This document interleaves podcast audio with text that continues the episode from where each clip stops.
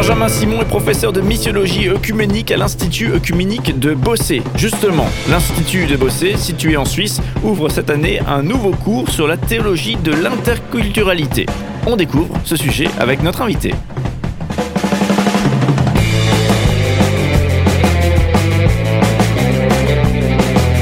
Cinq colonnes à la notre invité de la semaine. Benjamin, Simon, bonjour. Bonjour. Voilà, on arrive au bout de cette semaine euh, qu'on passe ensemble. Merci en tout cas euh, d'avoir été notre invité et d'être encore aujourd'hui euh, notre invité pour conclure ces moments ensemble. On le rappelle, hein, vous êtes professeur à l'Institut œcuménique de Bossé, c'est en Suisse, et chargé des relations des églises, membres du Conseil œcuménique des églises. Effectivement. Voilà, donc 349 églises qui se, qui se retrouvent, qui dialoguent, et vous êtes en charge donc des relations avec, avec ces églises. aujourd'hui, Aujourd'hui, euh, j'aimerais vous parler de la théologie de l'interculturalité, puisque si on vous googleise, moi j'aime bien googliser mes, invités, hein, donc euh, tapez leur nom sur, euh, sur Google, eh bien très vite on tombe, vous concernant, sur la, notion de théologie de l'interculturalité. Et c'est quelque chose qui est un cours, hein, sauf erreur, qui va être ouvert à l'endroit où vous enseignez. Oui, effectivement, merci pour cette question la, théologie interculturelle. Alors, euh, on parle souvent de la contextualité, des contextes. La théologie euh, doit être euh, faite dans des contextes différents. Un théologien ou bien un chrétien dans un contexte européen lit peut-être la Bible différent qu'une dame qui, qui vit de côté de, l'Est dans le Congo, dans une région où il y a beaucoup de, de, guerres, etc. Euh, il, faut respecter les contextes, c'est très très important. Et maintenant, de nos jours, on a, on a donc euh, accepté, bien sûr, que c'est important d'avoir les contextes et la contextualité, mais on veut aller un pas plus loin parce que ces contextes-là, on veut les mettre en dialogue, on veut les mettre ensemble. Et puis ça, c'est la théologie de l'interculturalité. Là, parce que ici, dans notre, euh, euh, ici dans, nos pays européens, il y a des, des chrétiens de contextes différents, ou bien qui lisent la Bible avec des, à, travers des, des euh, lunettes différentes, hein, on peut aussi dire à travers leurs lunettes contextuelles. Et puis, c'est important, je trouve, quand, quand se retrouvent pour échanger les différentes perspectives qu'on a, et puis ça, c'est ça devient la théologie interculturelle. Et puis, pour développer cela, c'est pratiquement pas enseigné jusqu'à nos jours ici dans les universités euh, en Europe ou bien aux États-Unis. Il y a très peu de chaires qui enseignent dans ce domaine-là. Euh, mais nous, maintenant, au château de Bossé, à l'Institut écuménique, on commencera euh, très bientôt avec un cours de plusieurs week-ends en théologie interculturelle.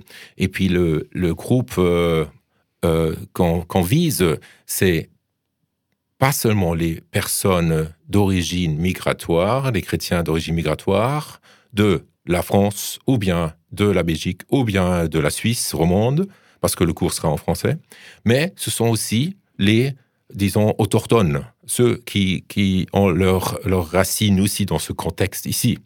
Pour les emmener ensemble, pour les amener ensemble, pour qu'ils travaillent ensemble, pour qu'on les enseigne ensemble dans un cours en théologie interculturelle. Et là aussi, parce que ce sont, la plupart sont des pasteurs, ou bien des prêtres, ou bien des, des, des, actifs dans leurs églises, dans leurs paroisses, euh, c'est important aussi qu'ils aient la possibilité de s'échanger, de, de, euh, partager aussi leurs expériences dans les contextes différents dans lesquels ils vivent, pour ensuite développer cette théologie interculturelle. C'est intéressant, puisqu'on parle effectivement de, de, croiser, de, créer des ponts, là où effectivement il y a, un petit peu des, choses hermétiques. Hein. Et, c'est assez rigolo, puis ça, ça, fait, ça fait penser à, nos réseaux sociaux et à notre mode de fonctionnement aujourd'hui, où, souvent on nous propose des contenus euh, qu'on a déjà aimés précédemment, qui mm. ressemblent à ceux qu'on avait aimés précédemment. Finalement, on, on, nous enferme ou on s'enferme tout seul mm. via des algorithmes dans des manières de, vivre et de consommer, souvent qui, qui, tournent en rond. J'ai l'impression que c'est vrai pour tout. On est un petit peu coincé euh, dans, dans, des, dans des bulles et c'est difficile d'en sortir. Tout à fait. Il y a, en, anglais, on, parle du echo room, une salle de, de l'écho, hein, mm. où on se, se, on est tout le temps entre, entre soi-même. C'est pas bien ça. C'est mm. problématique de nos jours. C'est pas réaliste. C'est utopiste. Euh, et, puis ça aussi dans les églises. Il faut vraiment, vraiment chercher l'interculturalité. Il faut vivre ce qui est, ce qui est aussi partagé dans la Bible, je dirais, avec euh, l'apôtre Paul, avec euh, Galatiens 3, 28, etc., qu'on est qu'on est ensemble, qu'on n'est pas partagé, qu'on n'est pas ségrégé, mais qu'on vit dans une église interculturelle, comme à Corinthe, euh, la lettre aux Corinthiens, ça décrit déjà cette interculturalité que malheureusement on a euh, perdu de vue.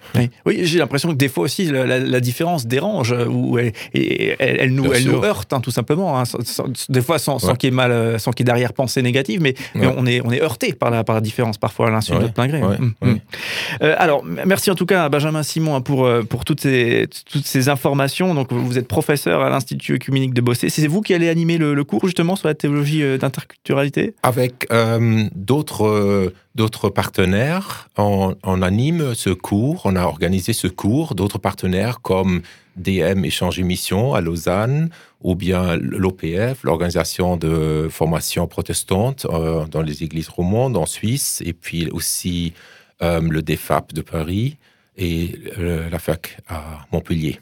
Voilà, et donc votre autre casquette, c'est celle de charger des relations des églises membres du Conseil œcuménique des églises, donc 349 euh, églises différentes qui se, qui se retrouvent, qui dialoguent.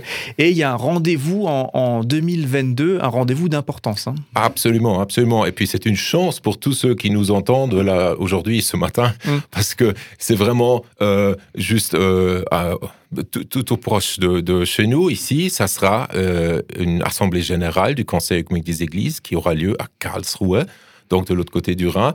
Euh, et puis, euh, ça sera lieu du 31 août jusqu'au 8 septembre.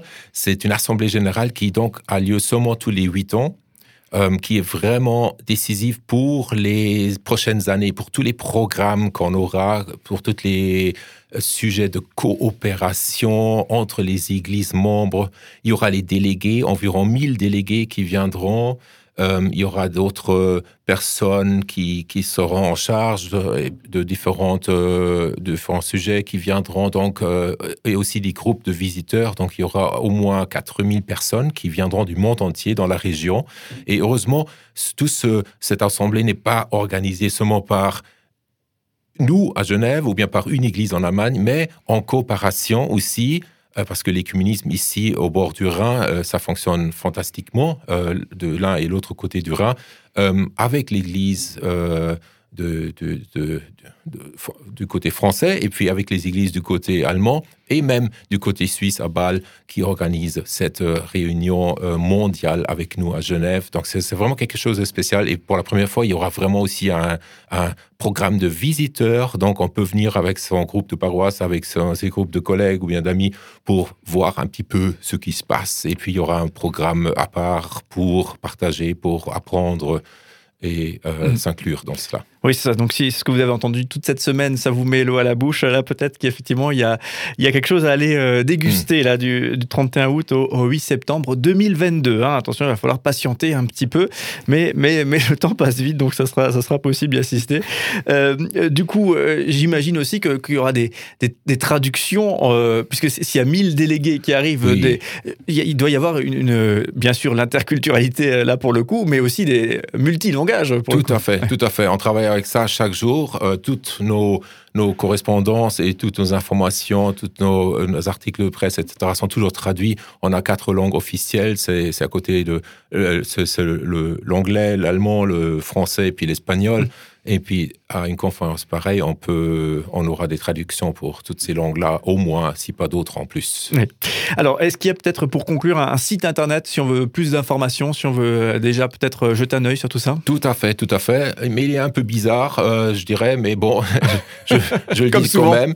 Donc, donc c'est euh, trois fois www.oikumene.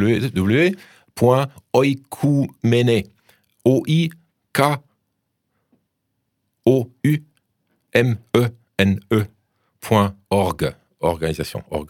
Ah, effectivement, il est un peu bizarre. Il est un peu bizarre, je, suis désolé pour ça. Oikumene. Oikumene. Bah, écoutez, on, euh, ce qu'on fera, c'est qu'on mettra le, le, lien du site sur Facebook. mettez sur Google World Council of Churches ou bien Conseil communique des Églises et puis vous serez directement transféré sur cette page. Voilà, merci, merci beaucoup. Voilà, donc Benjamin Simon, merci en tout cas d'avoir été avec euh, nous toute cette semaine. Euh, merci pour cette.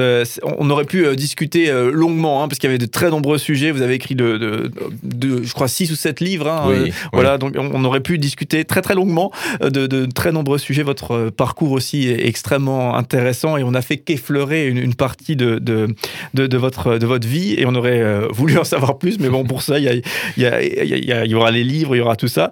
vous êtes à Strasbourg et c'est ma dernière question, donc pour une conférence organisée par le Conseil protestant de Strasbourg. Est-ce qu'il y, a un mot clé justement ou une idée clé que, que, vous aimeriez que, que, les gens puissent retenir de, de votre passage à l'occasion de cette conférence ici à Strasbourg Ouh, oui, je sais. Euh, souvent, on a, on, a, on a quelque chose, que, une, idée et on aimerait bien que c'est peut-être ça qui, qui, soit, retenu. Les identités sont diverses. Mhm. Et puis, on n'est on pas seulement fait d'une seule identité, mais c'est vraiment euh, quelque chose d'enrichissant de pouvoir dire oui, moi j'ai plusieurs identités. Et puis, euh, les identités, c'est rien de statique, mais c'est quelque chose de, qui bouge, quelque chose qui change et donc quelque chose de très très positif. Et je voudrais bien inviter tous ceux qui nous écoutent, et puis surtout les, personnes aussi dans les églises, les chrétiens, de voir cet aspect-là de changement, de transformation très très positivement. Et euh, pour terminer très théologiquement, même Dieu est devenu cher, même Dieu est devenu euh, Jésus-Christ sur terre, a changé, a s'est transformé pour être un Dieu proche de nous. Merci, cher écouteur. Oui, merci beaucoup, euh, Benjamin Simon. Et donc, bonne conférence euh, à vous au milieu du Conseil protestant de Strasbourg. Merci d'avoir été avec nous. Merci beaucoup à Arc-en-Ciel.